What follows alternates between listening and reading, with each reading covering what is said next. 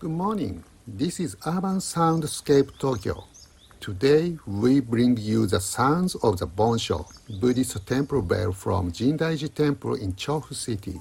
It's almost about 5 a.m. and the ringing of the Akemutsu bells is about to begin.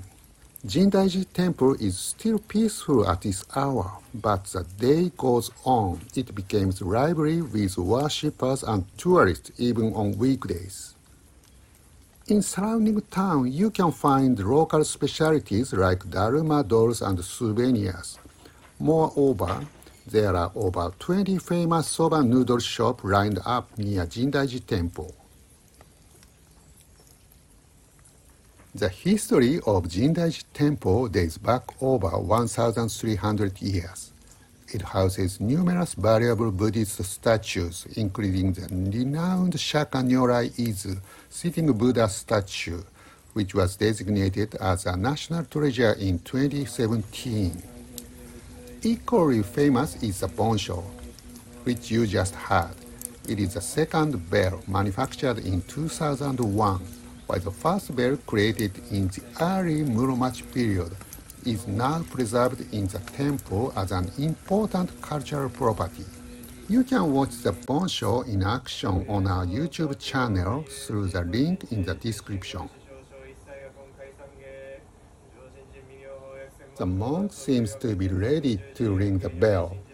It's time for the morning touring of the Akemutsu bells at Jindaiji Temple a special temple of the Tendai sect.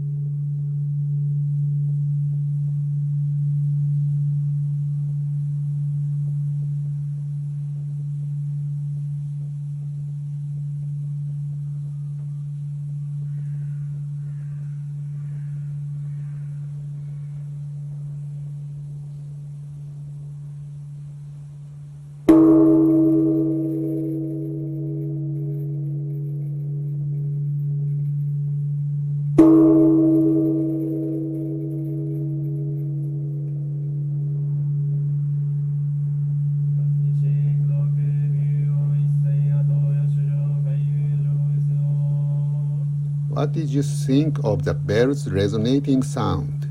It was truly remarkable, wasn't it? Thank you for listening until the end. Enjoy your wonderful journey through Japan.